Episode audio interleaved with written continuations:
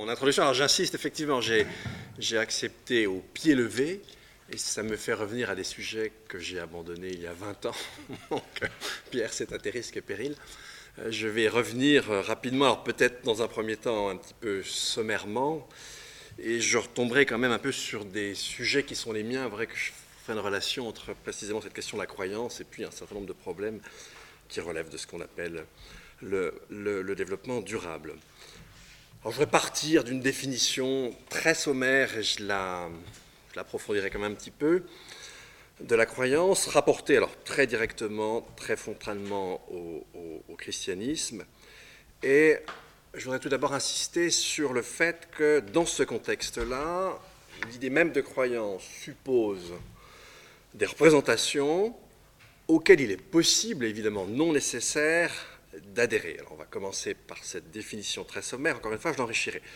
Croire, en l'occurrence, c'était croire en quelque chose, donc credo si l'on veut, c'est l'adhésion à une construction spéculative, à une théoria, et puis croire en quelqu'un, c'est l'aspect fides. Mais ce qui m'intéresse dans ce duo de départ, c'est que le credo, en quelque sorte, l'emporte largement sur la fidèse. Pourquoi? Eh bien, comme vous le savez, la spéculation sur la nature, la double nature, etc., je me souviens avoir lu, alors il y a très très longtemps, Manuel de Deguez, faisant remarquer par exemple que la construction historique théologique et dogmatique a systématiquement retenu les positions les plus échevelées, les plus difficiles à assumer, mais finalement c'est précisément la nature de celui en qui l'on croit qui fait qu'il y a une légitimité ou non à croire. D'où précisément, d'une certaine manière, l'antériorité du credo sur la finesse.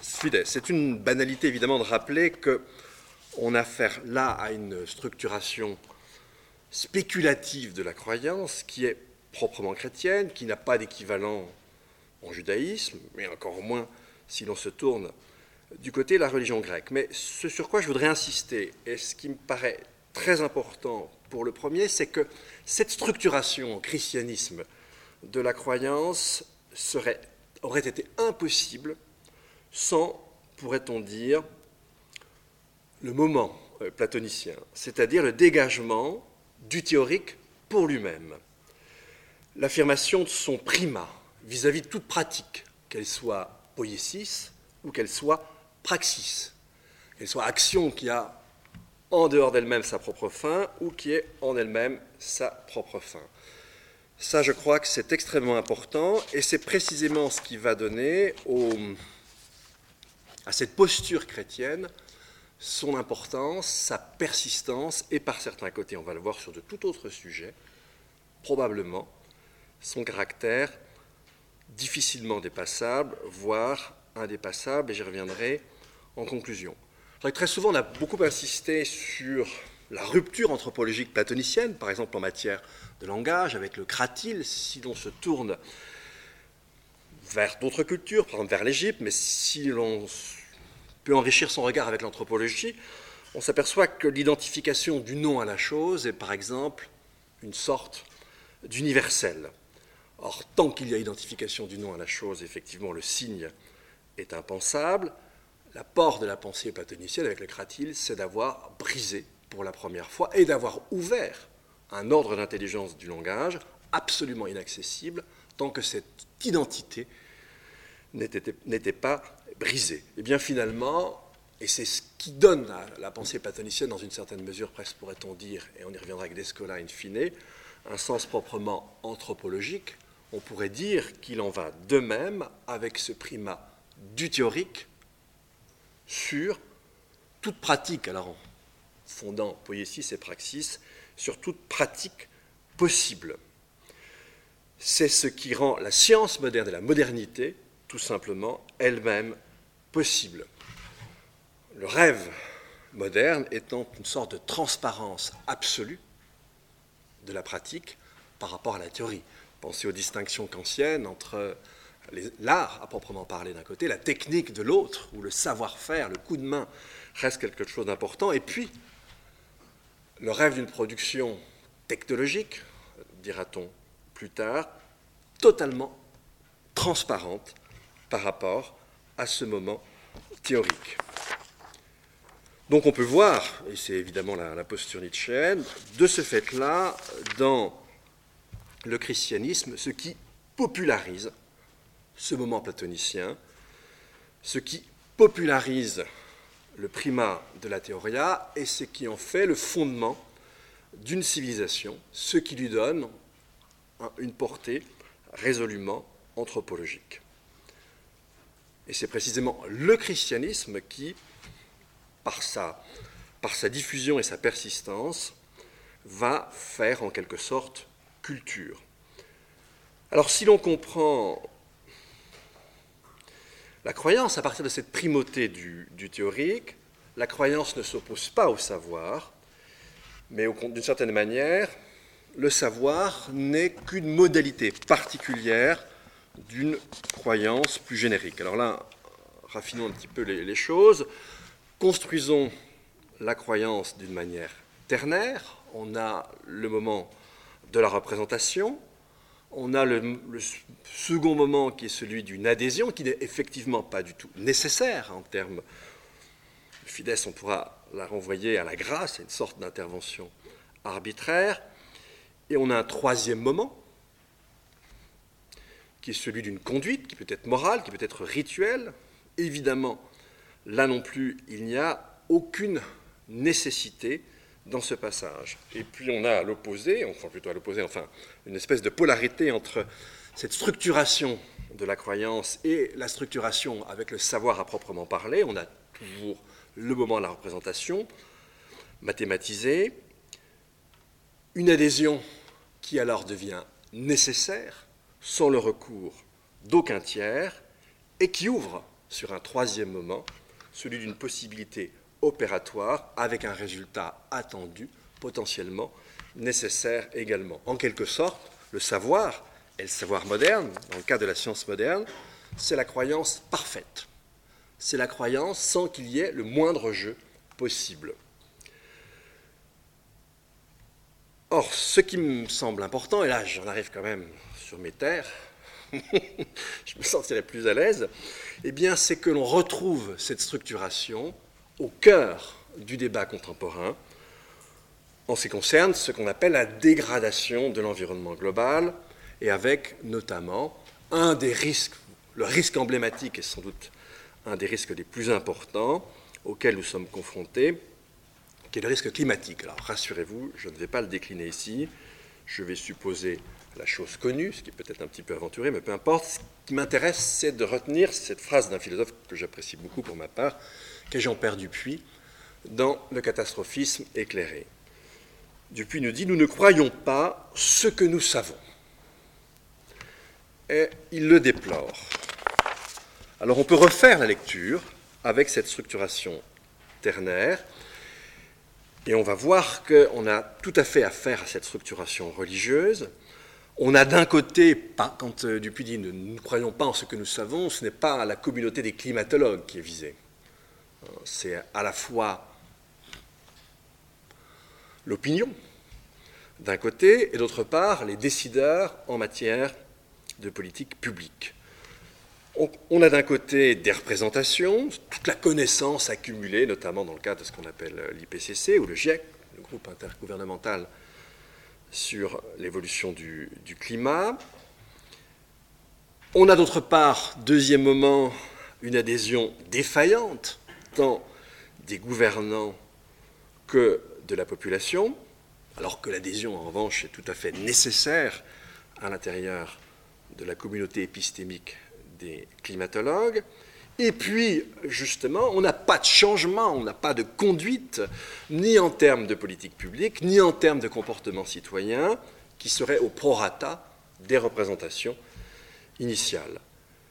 Et donc, on a une sorte. Euh, on peut poursuivre euh, ici l'analogie religieuse et on peut voir dans cette relation sous la forme d'une croyance ou plutôt d'un défaut de croyance, nous dit Dupuis, par rapport au changement climatique, comme une sorte d'escatone inversée.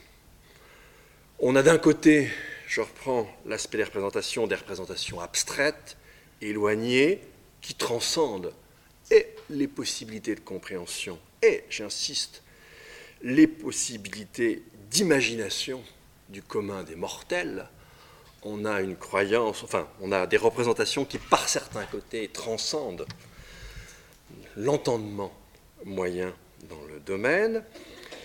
Et puis, de l'autre, ces représentations, enfin en même temps, sont porteuses, justement, elles aussi, d'un monde à venir,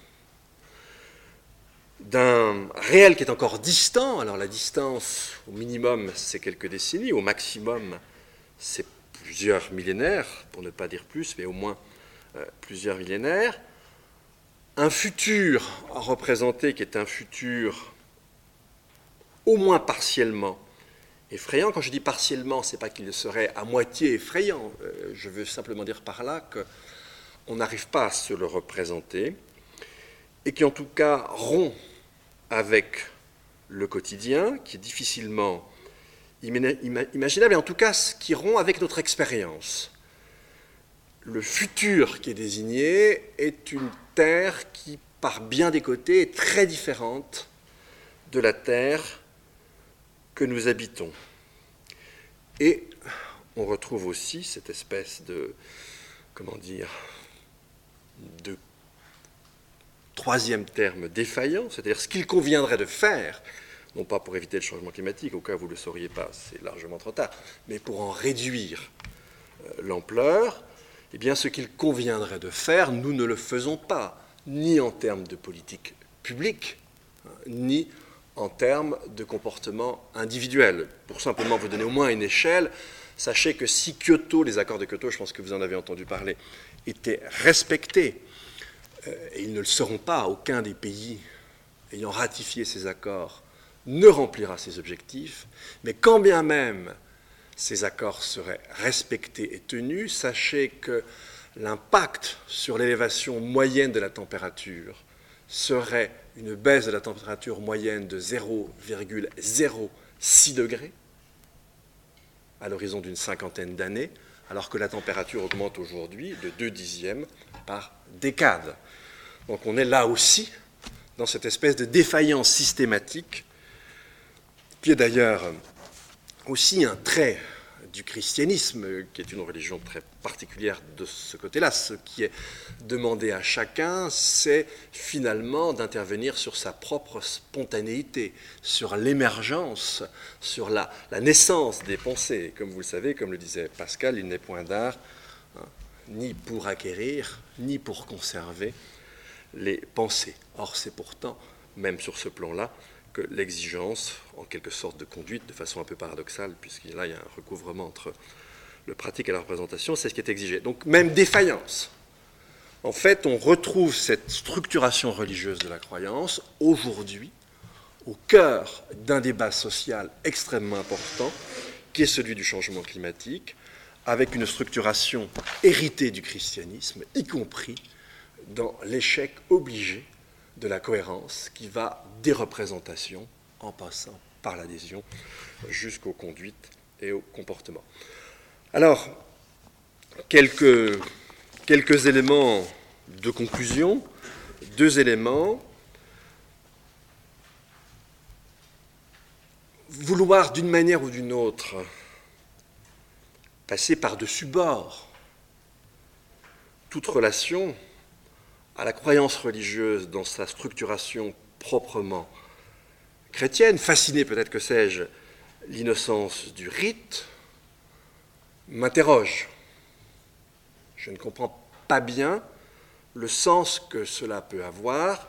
En tout cas, c'est probablement le meilleur moyen de se rendre aveugle à des questions aujourd'hui pertinentes et structurantes.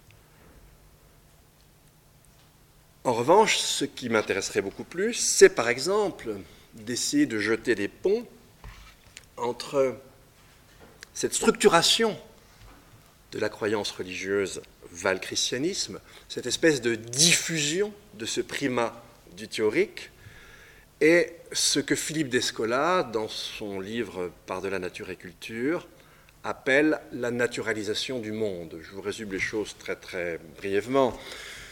Descola, en fidèle élève d'Évi-Strauss, essaye de mettre en lumière une sorte de typologie euh, des cultures, en partant du fondement suivant, nous dit-il, dans toute culture quelle qu'elle soit, les hommes affirment d'une manière ou d'une autre, avec effectivement des vocables qui varient, l'existence d'un fort intérieur, distingué de ce qu'il appelle la physicalité. Et ensuite, nous dit-il, eh bien, il y a quatre déclinaisons possibles de cette grammaire universelle. Il y a une autre déclinaison, la déclinaison proprement occidentale, qui va consister à dire que finalement, les hommes, sur le plan de leur fort intérieur, sur le plan de la pensée, sur le plan des représentations, de l'imagination, eh bien, sont uniques. En revanche, sur le plan de leur physicalité, ils sont identiques à tous les autres êtres vivants. C'est ce que Descola appelle dans une magnifique formule la naturalisation du monde. Nous sommes la seule culture à nous penser comme pensant exclusif, à nous penser comme contractant exclusif, à nous penser comme êtres sociaux de façon exclusive. On peut au contraire penser que, ce qui est par exemple le cas de, l'animisme, que les hommes, mais la plupart des autres espèces, sont identiques parce que les uns et les autres possèdent un fort intérieur, et imaginez en revanche que euh, ce qui nous distingue euh, est la physicalité, où on peut imaginer qu'il y a une identité, et sur le plan de la physicalité, et sur le plan du fort intérieur, ça sera le totémisme, et puis l'analogisme, on va imaginer qu'au contraire, toutes les espèces se distinguent tant sur le plan du fort intérieur que sur le plan de la physicalité. Et donc ce qui m'intéresserait beaucoup, c'est d'essayer de comprendre, parce que cette, enfin, euh, cette civilisation qui a naturalisé le monde est à l'origine, pour cette raison-là, de la crise environnementale, et ça serait d'essayer de mieux comprendre la relation entre ce primat du théorique, qui semble quand même consubstantiel au naturalisme, et le naturalisme lui-même. Voilà un champ qui est ouvert et qui replace la croyance, y compris dans sa structuration chrétienne, dans un champ anthropologique très ouvert. Voilà ce que j'ai pu accoucher de 11h à minuit hier soir pour répondre à l'appel de Pierre, euh, de Pierre Gisèle.